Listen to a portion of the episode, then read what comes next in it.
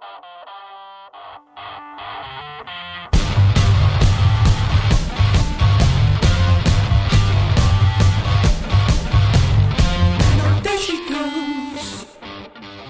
Olá, bem-vindos ao posto emissor. Agora que o sol já brilha com vontade, voltamos então aqui aos estúdios de Passo Tarcos e chegamos ao episódio número 22 do podcast semanal da Blitz. Eu sou a Lia Pereira, o calendário diz que hoje é dia 25 de junho de 2020 e comigo aqui no estúdio está o editor da Blitz, Luís Guerra. Como estás hoje, Luís? Uh, estou, estou bem, uh, disfarçar um bocadinho o cansaço de noites mal dormidas. Eu achava que a culpa, a culpa era dos festivais, mas afinal não, a culpa é mesmo minha. Ou das minhas noites, não sei. Recebemos hoje um convidado que não é músico, mas tem muita música e muitas histórias musicais dentro de si. Uh, tinha 20 anos quando, por brincadeira, decidiu organizar um festival.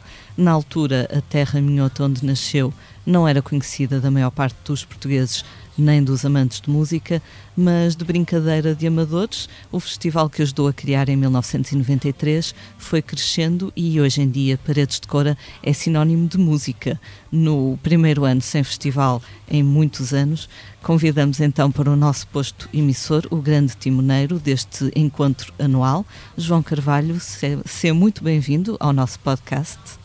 Olá, uh, sou bem-vindo, claro que sim, uh, é com todo prazer. Uh, sim, vai ser o primeiro ano sem festival, o que é uma coisa penosa, triste. não sei muito bem como é que vai ser. olha, quanto a mim, não marquei nada para essa semana. Acho que vou ter que fazer um retiro no recinto para fazer o meu luto. mas é muito estranho.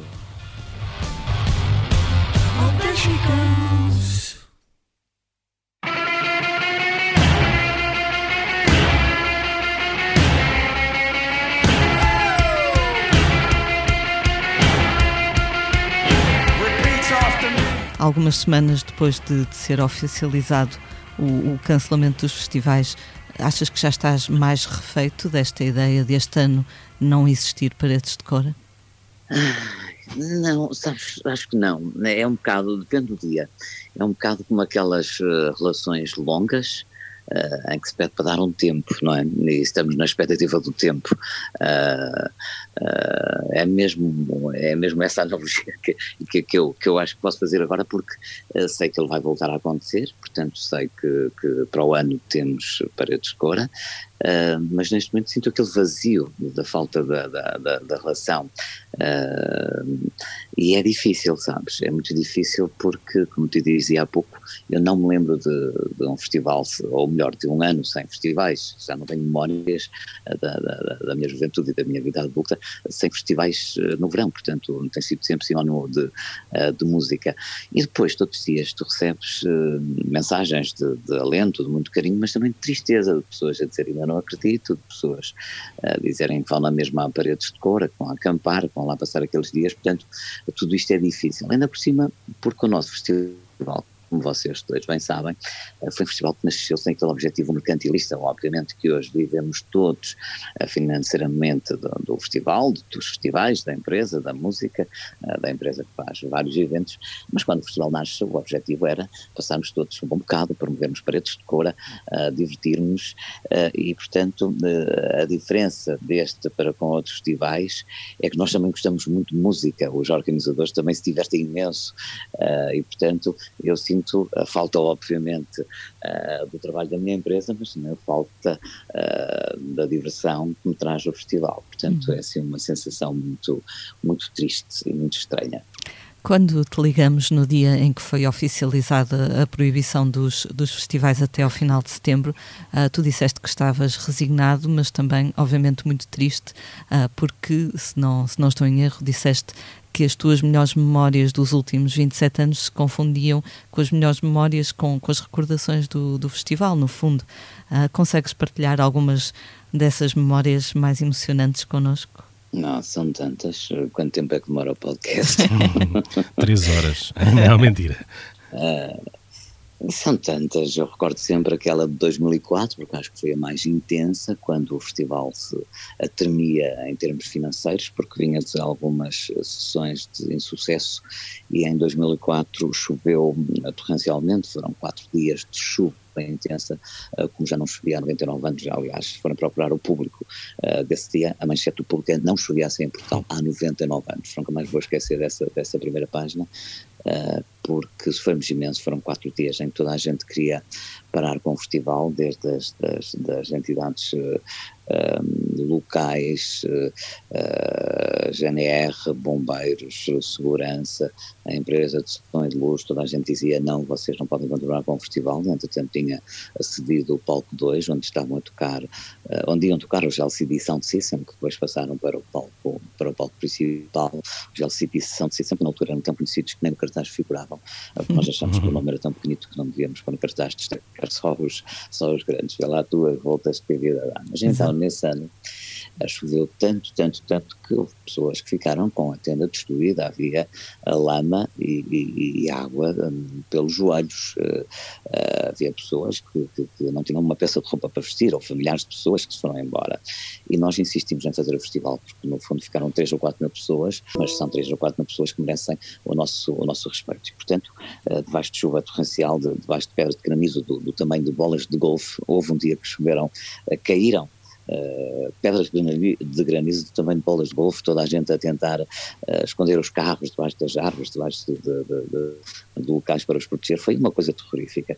E, portanto, esse foi o ano uh, que eu recordo de forma mais triste, porque foi o ano um, do desespero, quer dizer, de, me deitar, obviamente, e não conseguir dormir, e tinha um acordo com o meu vizinho da frente que me trazia todos os dias os jornais, quando ainda líamos jornais de papel, e a primeira página do público era essa, e eu abro a persiana e está um sol maravilhoso e, e, e eu costumo dizer que, que me lembro imediatamente do, do, daquele personagem do, do, estrangeiro do Robert Camus, uh, que está na praia e leva com um raio de sol hum. e, e, e, mata alguém, não sei se lembram de uma parte desse hum. livro, mas senti-me assim, o, o poder de um raio de sol, a raiva que me deu um raio de sol, depois de quatro dias de chuva intensa, uh, no dia a seguir, que era um domingo, eu abro a janela uh, e vem aquele sol, quer dizer, só me apetecia chorar. Aliás, chorei, chorei, chorei muitas vezes nesse ano, uh, eu e os, os, meus colegas, porque foi um ano uh, terrorífico. Portanto, este é um dos anos que eu mais destaco,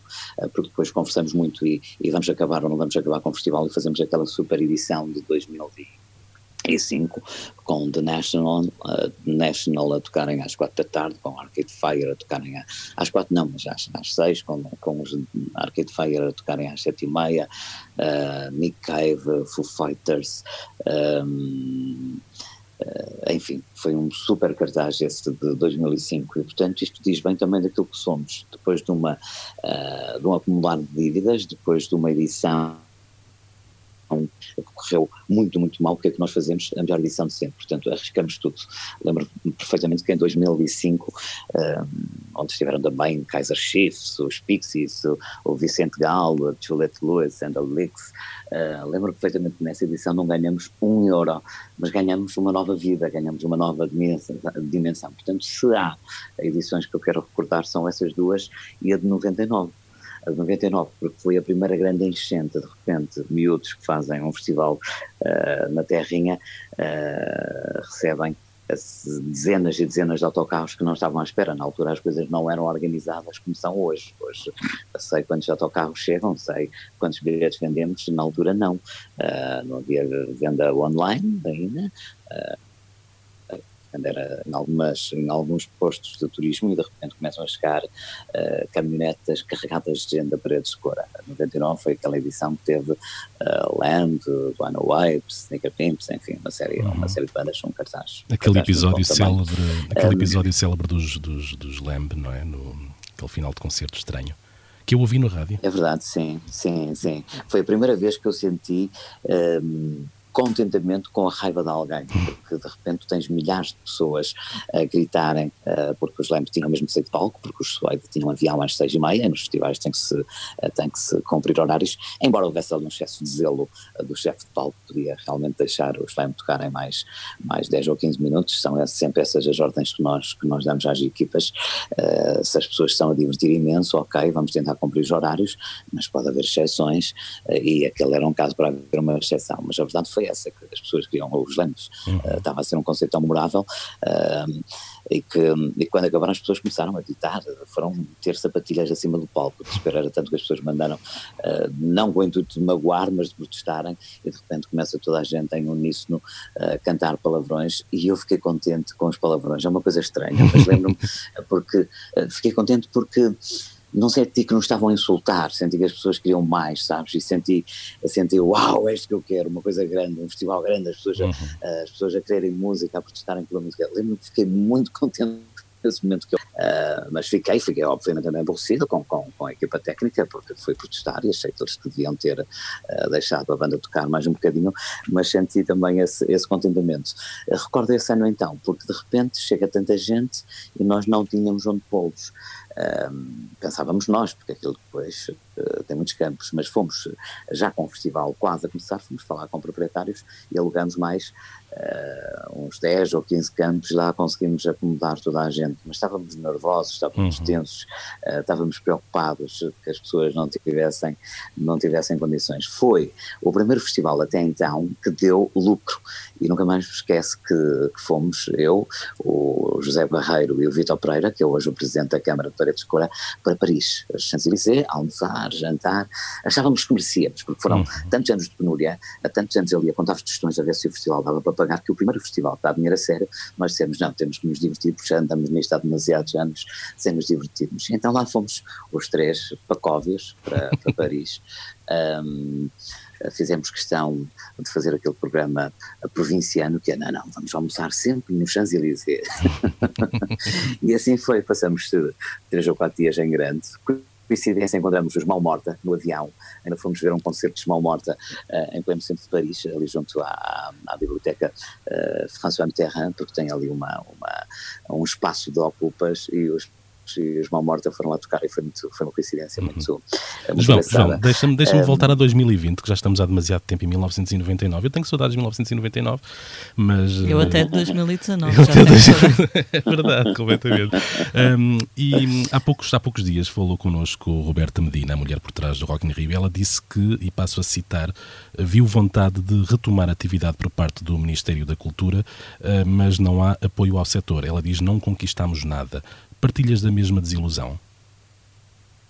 Eu partilho, eu partilho. A verdade é que não conquistamos nada. A verdade é que eu comecei a ver as stories da festa do Avante uh, recentemente e fico com dores de barriga. Fico com dores de barriga e fico revoltado. Uh, não quero falar por antecipação, porque eu não sei muito bem o que é que se vai passar na, na festa do Avante e provavelmente até vais ter 200 cadeiras e 200 pessoas sentadas com confinamento, mas uhum. irrita-me profundamente. Irrita-me profundamente porque nós fomos uh, conscientes, uh, acatamos as ordens e depois de nos dizerem que não havia hipótese de fazer festivais, o que nós pedimos foi ok, mas então vamos tomar essa decisão e anunciá-la o mais rápido possível, porque eu não quero estar aqui a enganar pessoas, eu não quero estar aqui a criar expectativas às pessoas a que vai haver festival e ele não vai acontecer e mais do que isso, não quero continuar com a venda aberta de bilhetes, eu não quero estar a enganar as pessoas, não quero que ninguém compre uh, bilhetes para uma edição que nós sabemos que não vai haver. Um, nessa reunião, nessa reunião foi, foi mais longa do que esperado, era uma reunião com, com o Primeiro-Ministro, com, com, eh, com o Ministro da Economia, um, com a Ministra da Cultura e com a Ministra da Saúde. Fiquei muito bem impressionado com o conhecimento geral uh, que tinha sobre o setor da música, sobre a contratação das bandas, sobre uma série de fatores uh, uh, ligados a festivais que o António Costa tinha. Ele fez uma introdução nessa reunião, não ia demorar uma hora, acabou por demorar duas. Um, e foi um bocado surreal, porque de repente estávamos a falar como é que íamos anunciar as datas, seria até 31 de julho, seria até 31 de agosto, quando toda a gente já sabia que seria uhum. até 31 de setembro. Portanto, perdemos demasiado tempo ali a falar uh, do que convinha a cada produtor, a cada promotor. Eu posso dizer que eu disse sempre, ok, se não se vai poder fazer até 31 de agosto, vamos dizer que não se pode fazer até 31 de agosto, uhum. vamos estar aqui a anunciar aos, aos bocadinhos. E uh, perdeu-se isto também para te dizer, e estou, acho eu, a primeira vez a falar sobre isto em público, mas perdeu-se aqui um bocadinho também a oportunidade de depois uh, falar de medidas para o, para, o, para, o, para, o, para o setor. Mas estamos nós todos à espera delas. Estamos nós e estão milhares de pessoas que, que, que, vivem da música. Por acaso, acho que a, Ministra da Cultura tem, que, tem, tem realmente que, que, que pôr mãos à obra, porque uh, percebo que isto seja, seja complicado, mas a pandemia já lá vai há algum tempo, o Covid está aí, mas as pessoas estão, estão a passar dificuldades e, portanto, uh, se até agora houve uma grande margem para compreensão e para, e para, e para perdão até por, por coisas menos bem feitas, eu acho que agora não, agora os políticos têm que trabalhar, se a Ministra da Cultura tem que pensar que tem todo um, um uma, uma, uma uh, que tem muitas famílias que dependem de decisões dela e, e, e, sim, concordo com a Roberta Medina, na verdade não conquistamos rigorosamente nada, eu tenho a minha empresa que continua com, com os funcionários todos os meses, com, com despesas uh, grandes todos os meses e não há nenhuma linha de crédito especial para, para, para, os festivais, para, para a cultura, de crédito normais, portanto Assim sendo, uh, e vendo o que se passa na Europa dos festivais, há injeção de, eh, de dinheiro na cultura, eu ainda não vi nada um, e garanto-te que não tem sido nada fácil manter os escritórios abertos e estás a preparar as próximas edições dos festivais, como viram agora no Primavera Sound, uhum. a investir ainda mais do que investiste o ano passado, quando o bom senso te dizia, ok, eh, gastam o mesmo ou menos porque as coisas não estão fáceis. Uhum. Mas, neste momento, o que nós queremos também é cativar uh, uh, o, o, cliente do festival, digamos assim, uhum. queremos uh, surpreendê-lo, queremos trazer algo de novo e, portanto, tanto em Paredes como no Primavera, estamos a investir mais, um, o que pode parecer suicida quando uhum. estás um ano sem parar e, portanto, ainda temos alguma expectativa, ainda temos alguma fé a que venham aí medidas para o setor. Mas João, João é, é, é, verdade com, com que é verdade que os principais promotores de festivais em Portugal têm um grupo de WhatsApp. Isto não é, não é, não é um bocado como se o Jerónimo de Souza estivesse a partilhar emojis com o António Costa? Como, como, desculpa? Ou seja, o, uh, se é verdade que os principais promotores de festivais em Portugal têm um grupo de WhatsApp onde conversam, se isto não é um bocadinho como se o Jerónimo de Souza estivesse a partilhar emojis com o António Costa? Olha, sabes que durante o confinamento nós falamos horas, fizemos maratonas de conversas. Passamos uh, sete, oito horas a conversar. Uh, houve noites que uh, às quatro da manhã estávamos todos a conversar. Uh, eu fui um bocadinho responsável por isso. Fui eu que juntei toda a gente, porque achei que devíamos, que juntos poderíamos ter mais força e e achei que, que, que o devíamos fazer. Hoje em dia posso dizer que hum, esse grupo está Uh, sem mensagens há, há, umas semanas, portanto foi naquela altura. Uh, hoje, naquela fase das contratações, já ninguém fala. Nunca ninguém se enganou e meteu qualquer coisa que não quisesse. que as pessoas tangassem, não é? Quer dizer, foi, juntamos no momento que era importante falarmos, agora cada um segue a sua vida. Agora uh, troquei mensagens com, com Roberta Medina uh, ainda esta semana, uh, falei com, com o Álvaro Covões ainda a semana passada, quer dizer, falamos. Eu, eu sou um promotor que me dou bem com toda a gente, dou bem com toda a gente. Agora, é como tu dizes, é complicado quando se está a negociar bandas, tu estás a falar com uma pessoa que provavelmente quer negociar a mesma banda que tu e, portanto, se calhar por isso evitamos, evitamos agora falar, a falar, uh, falar menos, mas, mas foi um grupo que esteve muito ativo, falamos muito, uh, e pronto, e as coisas têm o seu prazo de validade, hoje estamos todos bem, mas hoje Exato. o grupo está, está inativo. João, tu chegaste a dizer que gostavas de fazer alguma coisa no, no inverno, em paredes de coura, ou até mesmo no verão. Essas ideias já saíram do papel ou por enquanto ainda não, não podes dar uma informação mais concreta? Olha, vou seguramente fazer qualquer coisa, não sei muito bem o quê. Há vários projetos, hum, tenho amanhã uma reunião importante uh, para definir um deles, uh, mas obviamente que não estando definidos uh, não posso não posso estar a divulgá-los.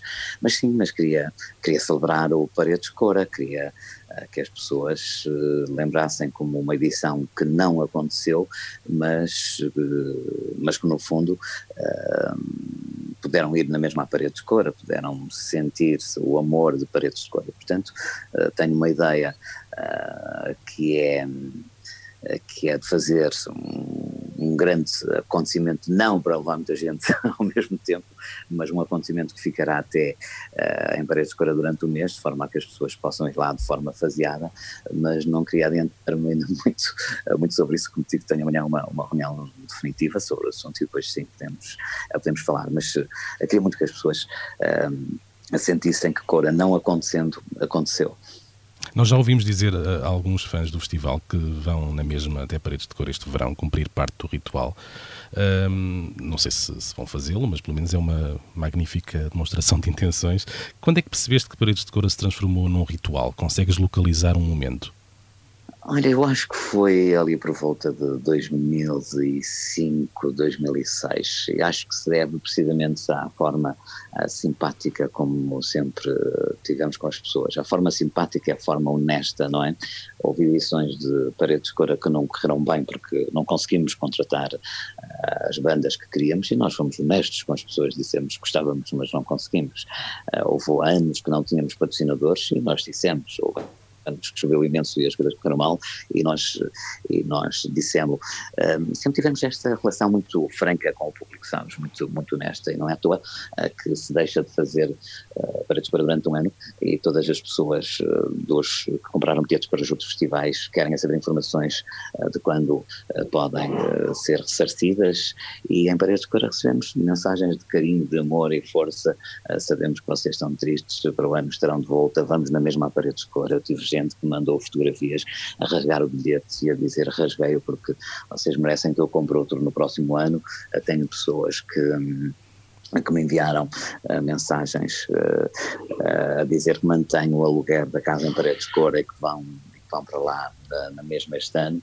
Um, eu apercebi-me, talvez por aí, respondendo à tua pergunta, eu perco-me, começo, começo não, a falar deste sentimento e a gente perde-se contigo. E continuo, e, e continuo comovido com ele porque é realmente uma história de, de, de, amor sem fim esta do público com, com, com Paredes de Cora. Mas acho que começa aí, começa em 2005, 2006, quando começamos também uh, uh, a sugerir os restaurantes na vila, quando começamos depois a comunicar bandas uh, nos locais de referência da vila para, para continuar a potencializar aquela complicidade que as pessoas foram mantendo com Paredes de Cora. Um, acho que começa, começa precisamente aí com o Soba Vila, com as pessoas uh, sentirem que fazem parte do, do Conselho, uh, acho que foi. João, já estás a trabalhar naturalmente no cartaz de 2021, que acreditas que vai ser uma edição mágica. As bandas que estavam marcadas para este ano estão a mostrar vontade uh, de, de, vir cá no próximo ano? Sim, sim, sim. Sim, posso dizer que no dia 1, foi a data que eu, que eu impus, no dia 1 de julho já vamos lançar uma série de nomes, mas posso dizer que uh, quase todas, uh, ainda não tive uma banda que estivesse marcada para o ano passado que me dissesse que não vinha, portanto, em princípio, uh, vamos ter todos os nomes, ou pelo menos os principais nomes do ano passado e, se possível, juntar-lhe mais, mais alguns, não sei muito bem como. Uh, neste momento estou naquela fase de excitação de contratar, contratar. Uh, logo se vê como é que eu depois vou montar o puzzle, porque o festival tem quatro dias de palco principal e palco dois. Um, eu Ainda tens de acrescentar é aí. tanta banda, nem como Ainda tens de abrir aí um depois, dia novo. Ainda, ainda abres um, mais um dia de festival, não?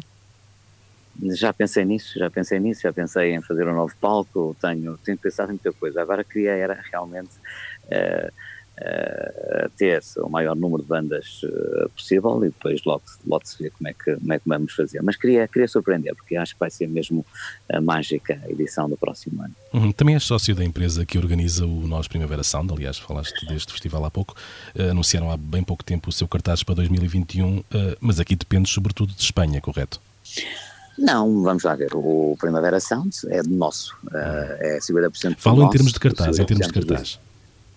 Não, em termos de cartaz falamos, obviamente uhum. que falamos sobre o, sobre o cartaz. Todos, temos várias reuniões, mal seria, temos várias reuniões ao longo do ano, obviamente que um, uh, que o, que o Primavera Sound Barcelona tem uma audição uh, musical e quando fizemos o acordo com eles para o trazer para Portugal, uh, ficou claro que a orientação seria sempre do Primavera, mas obviamente mal seria, obviamente que falamos semanalmente sobre as bandas e o que é que encaixa melhor em Portugal e o que é que encaixa acha melhor em Espanha e o que é que preferimos e o que não preferimos e o que achamos bem e o que achamos mal.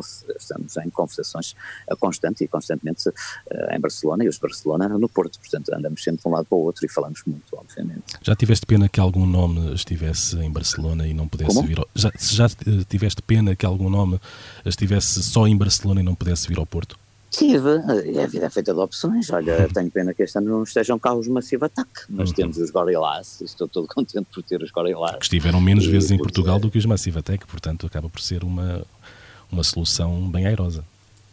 Sim, sim, mas sabes que é preciso tomar, eh, tomar, um, tomar decisões. Repara, o, o Primavera Sound de Barcelona é um festival que se faz para 80 mil pessoas e que tem 12 palcos e que tem um orçamento cinco vezes superior ao português. Eu acho que nós temos eh, feito milagres no Primavera Sound de Porto, porque é um palco, porque é um festival com, mais pequeno, com quatro palcos, e que tem tido cartazes uh, super interessantes, tendo um festival para 30 mil pessoas, não 80 mil como é o de, como é o de Barcelona, como imaginas, é muito mais difícil pagar um festival para 30 mil pessoas do que para 80 ou 90 mil pessoas.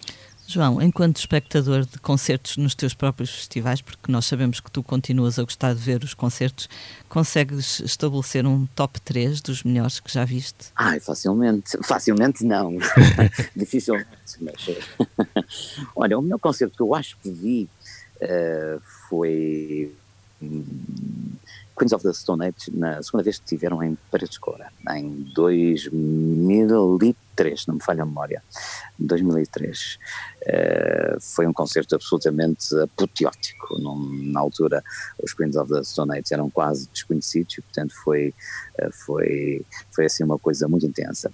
Depois, a Patti Smith, há dois anos, no, no, há dois anos, há quatro hum. anos, no Primavera Sounds. Uh, e o Arcade Fire, porque ninguém estava à espera daquilo, não é? Em Paredes de Cora, em 2005, ninguém estava à espera daquilo. Eu tinha ouvido o disco, gostava imenso do disco, uh, fiz tudo para que a banda viesse cá. Uh, e foi um momento absolutamente uh, apoteótico, foi uma coisa inacreditável que, que, ainda hoje uh, está na memória de, de, de, toda a gente como um dos melhores concertos, não de Cora, mas que o país viu.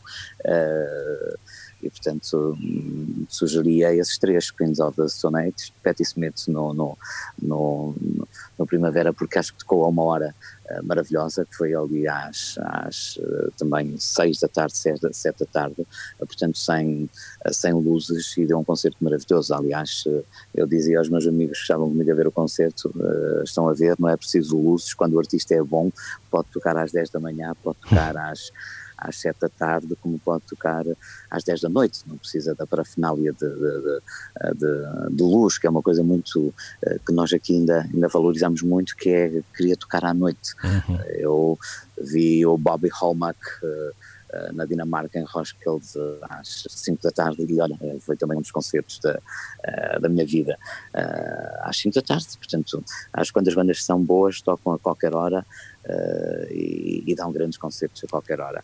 Uh, mas isto, uh, destes três concertos, eu escolhi obviamente a pensar nos meus festivais, depois há uma parafernália deles que eu vou hum. vendo em pequenas salas e vou vendo, e que eu vou vendo por, olha, por muitos lados. Lembro-me perfeitamente de um concerto que vi dos Mets, o primeiro concerto que vi dos Mets, que, que, que, que também jamais me vou esquecer, foi uma coisa tão, tão, tão intensa como o Marlon Williams no Teatro Circo, foi absolutamente genial, mas já são muitos milhares de concertos que começaram e é difícil escolher, uh, escolher um. Uhum. E alguma desilusão valente no, nos teus festivais já apanhaste? Uh, nunca tinha pensado nisso, desilusão valente nos meus festivais. Olha, vou-te contar, uh, uh, os Ecos da Cave eram no primeiro festival a banda cabeça de cartaz.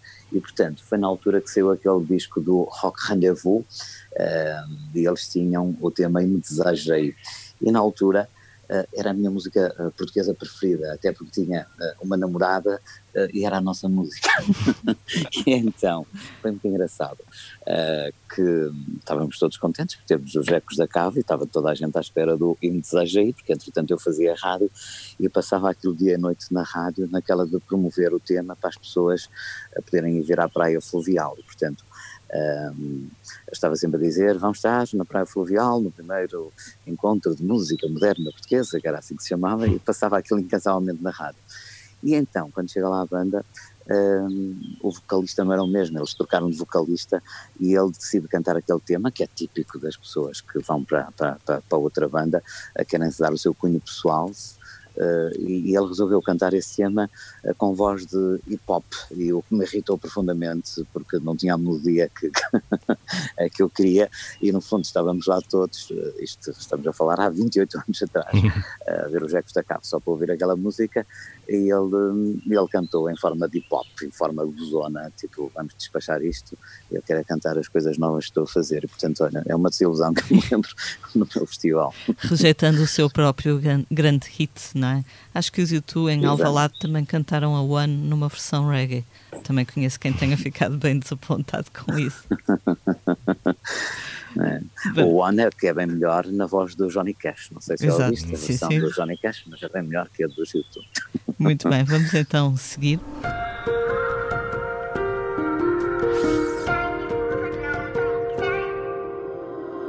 Diz-me lá, ó oh coração, o que espera de mim? O amor não é razão para assustar assim. Não se ganha sem tentar, errar não é o fim. Tudo acaba por passar, sabes bem que sim. É só mais um e é para contar.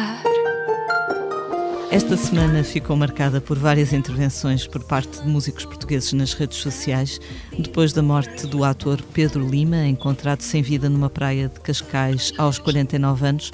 Figuras como Rita Red Shoes, Márcia e Beatriz Costa falaram da necessidade de acautelarmos a nossa saúde mental, não foi assim, Luís? Sim, houve uma espécie de clique e até tendo em vista as complicações pelas quais o mundo tem passado, falo obviamente da pandemia e a forma uh, perniciosa como mexeu com os nossos cérebros, urge, não diria desmistificar, nem descomplicar ou simplificar, mas perceber, entender e de alguma maneira criar condições para que haja uma maior luz sobre estas zonas obscuras e habitualmente embaraçosas das nossas vivências.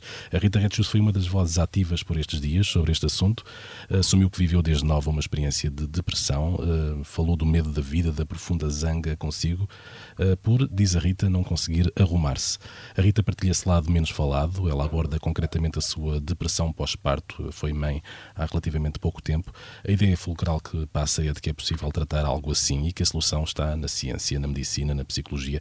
Acho importante falar-se nestes termos em tempos em que, contra todos os avanços da ciência, parecemos muitas vezes embarcar num lado de, de crendice medieval. Uh, portanto, palavras claras como estas serão sempre bem-vindas. João, uh, parece-te importante que estes temas passem a ser falados em público por figuras públicas sem, sem grandes uh, vergonhas? Eu acho que sim, acho absolutamente fundamental. Há gente que, que sofre imenso e é em silêncio. Uh, eu passo a vida a dizer às minhas filhas, quando virem alguém triste, falem com ela. Quando virem alguém na, na, na, na fila do supermercado que acham que está triste, às vezes aqueles comentários. Estamos duas pessoas às compras e alguém diz, já viste aquele senhor que, que triste está? Então vou lá perguntar-lhe porque está triste. E às vezes eh, falta a essas pessoas alguém com quem vou falar, alguém uh, que, se importe, que se importe com elas. Eu posso dizer que estou um, angustiado com esta notícia do, do, Pedro Lima, que era uma figura que eu não conhecia, eh, uma figura que eu não conhecia como, como obviamente, que, que sei quem ele é, que é um ator conhecido, mas nunca vi uma, uma novela, mas, mas, mas via que era, que era uma pessoa de família, uma pessoa muito equilibrada, uma pessoa até inteligente, porque fui ver depois algumas coisas, eh, algumas coisas dela, e estou chocado, por acaso estou angustiado um, há três dias. Um, eu quase, eu quase dizia que não passei 10 minutos sem pensar naquilo, porque é, é realmente triste uh, chegar a este ponto de sofrimento, fazer o que fez com uma família uh, bonita como ele tem, é uma coisa que, que, que, nos dá que pensar. E, portanto, acho muito bem que se fale, uh, que se fale destas coisas, porque às vezes temos tendência a desvalorizar esse tipo de problemas e, portanto, é absolutamente fundamental que, que, se fale neles. E é, é absolutamente fundamental também que nos preocupemos mais com as outras pessoas, sabes? Uh, ainda ontem fui ao pão e a senhora estava com ar uh, muito, muito, uh, muito chateado, com ar Uh, e a pessoa que estava comigo disse-me que antipática. E eu disse: oh, que antipática, achas? Coitada, está aqui a trabalhar há nove horas, ainda por cima é friado e, portanto, uh, queres ver como ela, como ela não é nada antipática? E mandei uma piadinha. Ela perguntou-me o que é que eu queria, olha, um sorriso e dez pães. E a senhora sorriu, quer dizer, às vezes também o, o, o, o, o estar mal disposto e não ter nenhuma palavra simpática do outro lado, má disposição gera má disposição, como amor gera amor, e portanto eu tenho muito essa coisa de puxar pelas pessoas, sabes? Eu não sou aquela que diga à partida, é pá, que arrogante. Não, eu tento perceber porque é que porque é que está arrogante? Isto não tem nada a ver com a conversa que estamos, eh, que estavam, com a pergunta que me fizeram, que é muito mais profunda, mas às vezes são essas pequenas coisas, temos que nos preocupar também mais uns com os outros, não é? Eh, eu nunca mais me esqueço que na minha, eh, na minha adolescência Uh, tive um, um amigo que, que, se matou porque devia a 2 mil euros, não teve coragem de pedir a ninguém 2 mil euros, e é daquelas coisas que tu dizes, meu Deus, como é que se pode alguém matar por, uh, por, por, uh, por 2 mil euros? E senti-me frustrado por não poder ajudar. Provavelmente essa pessoa, se encontrasse outra que lhe dissesse, estás com ar muito triste, o que é que se passa? Ele contasse o problema, podia tê-lo ajudado mas ele viveu com aquilo, foi pedir ao banco, não conseguiu resolver o problema, era uma pessoa séria, uma pessoa de 20 e poucos anos, eh, e acabou por se matar por 2 mil euros. Eh, é uma coisa eh, absurda e, portanto, acho que, acho que sim, acho que, que, que, que mais do que nunca, com o que está a passar no mundo, em termos políticos, em termos raciais, todos temos de ter uma opinião. Não há aquela coisa de, não, eu nisso não meto, temos que nos meter todos, todos nós temos que, temos responsabilidade, essa responsabilidade um, social. Portanto, acho muito, muito bem que se fale disso. Uhum.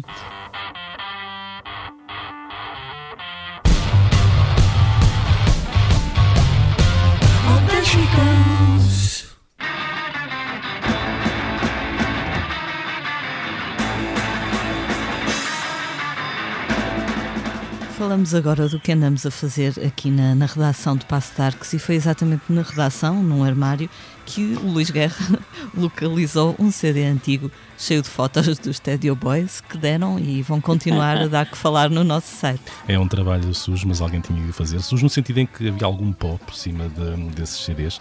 Um, eles, quer dizer, nós temos uma história bastante antiga, portanto eles estavam arrumados há algum tempo. Já passam 20 anos desde que os Stadio Boys seguiram caminhos separados. Uh, Tony Fortuna, Vitor Torpedo, Paulo Furtado, Caló e André Ribeiro foram um caso à parte nos anos 90 portugueses. Partiram de Coimbra, muito antes de Bruno Aleixo, outro vulto da, da nossa, do nosso imaginário coimbrão.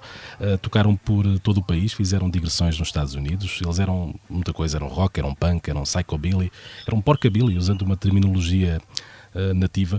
Ao longo de uma década foram filhos do tédio e eles diluíram-se no ano 2000, deram origem a projetos tão diversos como os Reagan, o Legendary Tigerman, os Bunny Ranch, os D-Trio, os Parkinsons, os Twist Connection, a lista continua.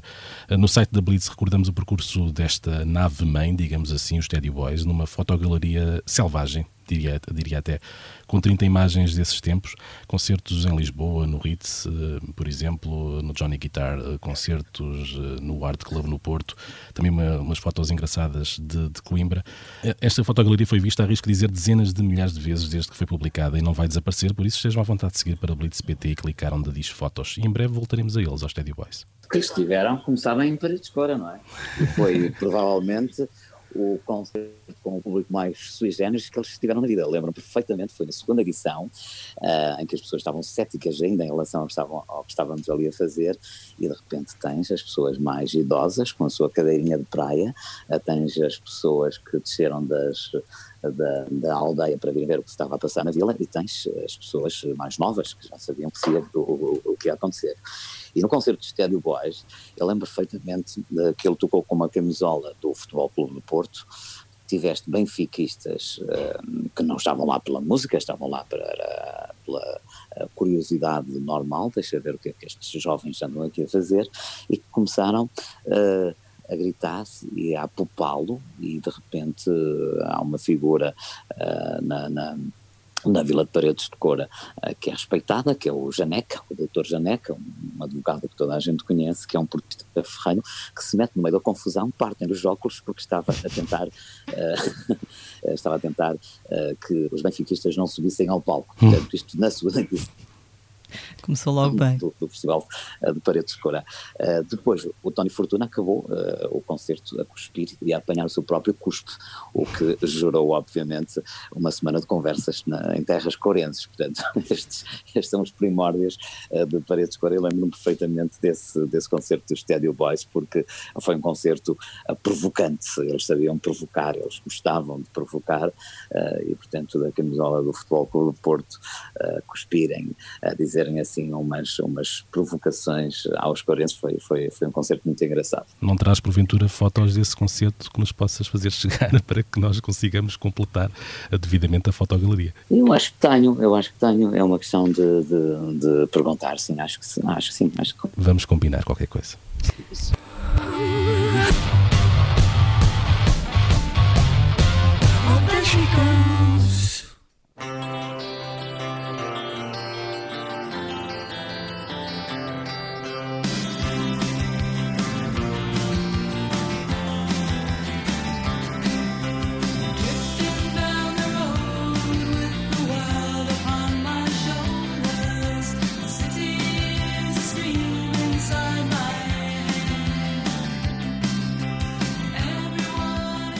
E agora falamos do que andamos a ouvir. Luís, quem são os Motorcycle Boy? Uma história um, agridoce por conflitos internos, más decisões e pouca sorte. Os escoceses Motorcycle Boy, formados no final dos anos 80, virou o seu único disco guardado na gaveta, aliás, como, como o CD dos, dos Teddy Boys, eh, durante o CD das fotografias. Eh, durante 30 anos, o problema é que ninguém sabia onde estava essa gaveta e foram precisos vários anos até que um dos guitarristas da banda, Michael Kerr, hoje enfermeiro, eh, conseguisse localizar os originais e comprar os direitos da música que a sua banda indie pop gravou nos tempos da juventude.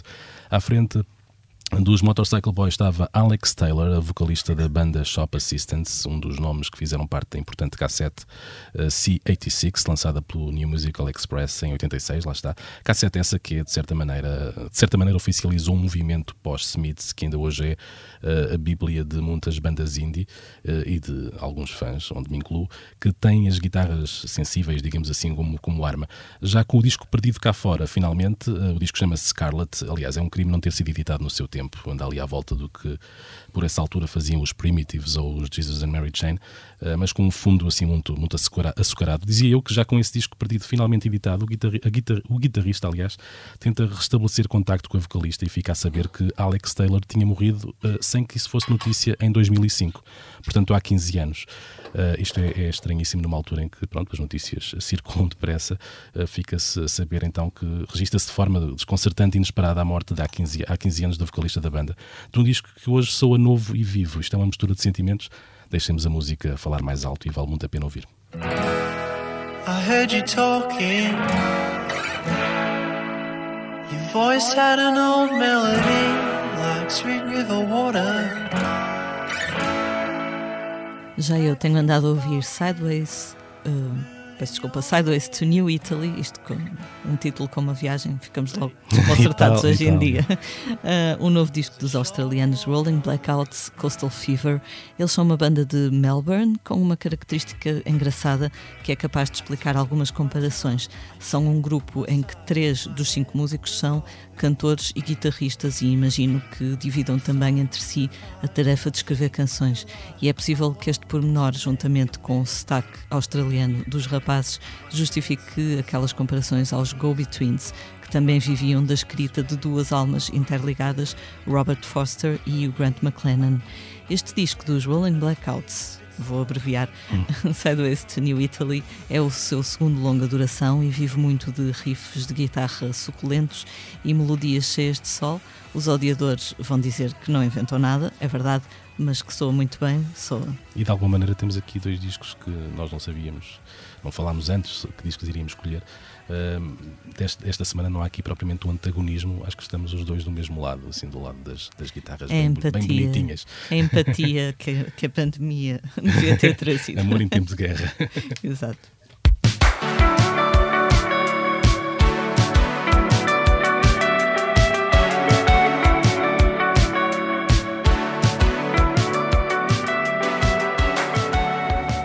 Nos concertos para os próximos dias, o nosso destaque vai para Pedro Brunhosa no Art Club, no Porto, a 1 de julho, um concerto com distanciamento para apenas 100 pessoas. Também Branco está de regresso aos palcos, tocando a 1 e 2 de julho no Tivoli, em Lisboa, e os Best Youth estarão no Teatro Aveirense, a 2 de julho.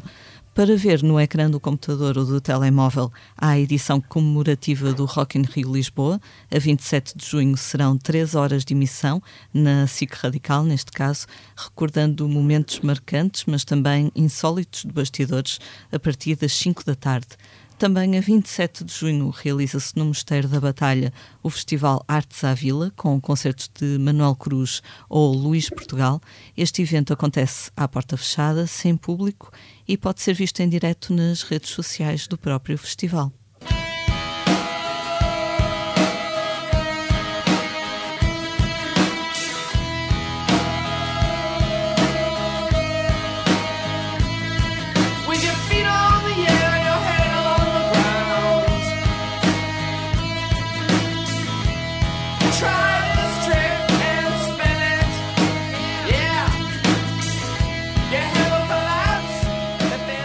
E chegamos assim ao final de mais um posto emissor.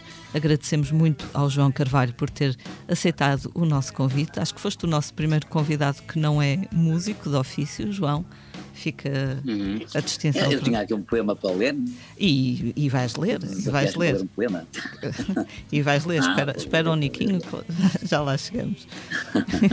Esteve também neste posto emissor o jornalista Luís Guerra, eu sou a Lia Pereira. Os temas de abertura e conclusão são da autoria do Legendary Tigerman e a edição multimédia esteve a cargo de Joana Beleza. Como é hábito, finalizamos então com uma leitura do nosso convidado. João Carvalho, que poema é esse que estás em pulgas por ler? Não, não estou em pulgas porque nem, nem o preparei. É um poema que eu conheço há algum tempo e, e, e nos tempos que. Hum, e nos tempos que passamos acho que faz todo sentido, é do Carlos Drummond de Andrade, portanto um, um clichê, um clássico, não foi buscar uh, nenhum autor assim demasiado elitista, mas é indiscutivelmente dos, dos melhores poetas que, uh, que eu conheço. Uh, e chama-se Amar, porque acho que o mundo está a precisar uh, cada vez mais de amor. Passo a ler-se. Que pode uma criatura, senão entre criaturas, amar? Amar e esquecer-se. Amar e malamar. Amar, desamar. Amar. Sempre e até de olhos vidrados. Amar.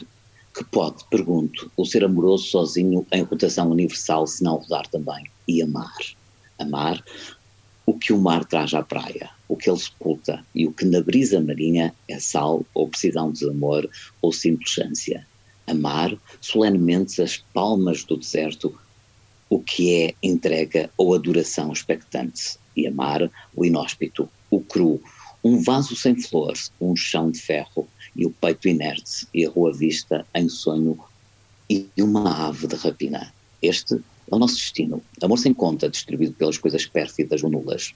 Doação limitada a uma completa ingratidão e na concha vazia do amor, a procura medrosa, paciente, de mais e mais amor. Amar, a nossa falta mesmo desamor, e na secura nossa amar a água implícita e o beijo tácito e a sede infinita.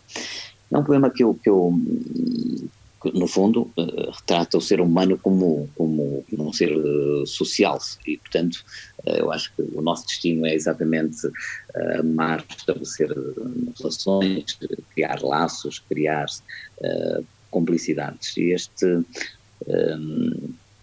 este poema sugere uh, que perante a morte do sentimento é preciso acreditar no seu, no seu renascimento e, e, não desistir. Portanto, o único propósito do ser humano está na relação um com o outro. Portanto, acho que por isso mesmo este, este, este, este poema é um poema profundo e, e num mundo de Bolsonaros e de Trumpas e de racismo e de tanta injustiça social eh, e onde se passa fome, uh, ultimamente já ninguém se lembra que no mundo se passa fome e acho que também é uma, é uma luta que temos que comprar muito, uh, muito brevemente. eu acho que falta é essencialmente amor, o mundo está carente de amor portanto eu promovo, eu promovo sempre o amor e daí buscar este, este porque o amor faz tudo, não é? Quer dizer, tu podes ter o maior problema do mundo, se encontrares a pessoa certa com quem falar, recebes ali uma almofada de conforto, recebes amor, e se calhar uh, sais dali a pensar de outra maneira, sabes? E voltava àquilo que eu te dizia há bocadinho, que é um, obviamente um, um exemplo absolutamente banal, mas quando encontrarem alguém zangado, tentem perceber porque é que ele está zangado, tentem desarmá-lo, tentem, tentem pô-lo a sorrir, tentem, uh, quando virem alguém a, a a chorar ou alguém triste, vão lá conversar com eles, independentemente de, de, de, de, conhecerem ou não a pessoa, perguntem porque está triste, posso ajudar em alguma coisa? Obviamente que a resposta é quase sempre não, porque as pessoas não estão habituadas a esse comportamento, mas se insistirmos, já me aconteceu 500 vezes, se insistirmos, a minha mulher costuma dizer-me que eu com problemas. João, estás bastante bem, foste comprar um problema. Eu não me importo comprar problemas, eu vou falar com as pessoas e tento ajudá-las, uh, por muita chatice que isso às vezes um dia é, não é? Mas o que é um mundo se, se, se, se não for um mundo feito de, de, relações? E, portanto, eu apelo às pessoas para que conversem mais umas com as outras, tenham mais paciência umas com as outras e, e, e principalmente partilhem mais amor umas com as outras. Precisa de ajuda? Fale com João Carvalho. Obrigada, João. Um beijinho. Um beijinho okay, e até breve. Até breve. Beijinhos, até já. Obrigado, obrigado, obrigado.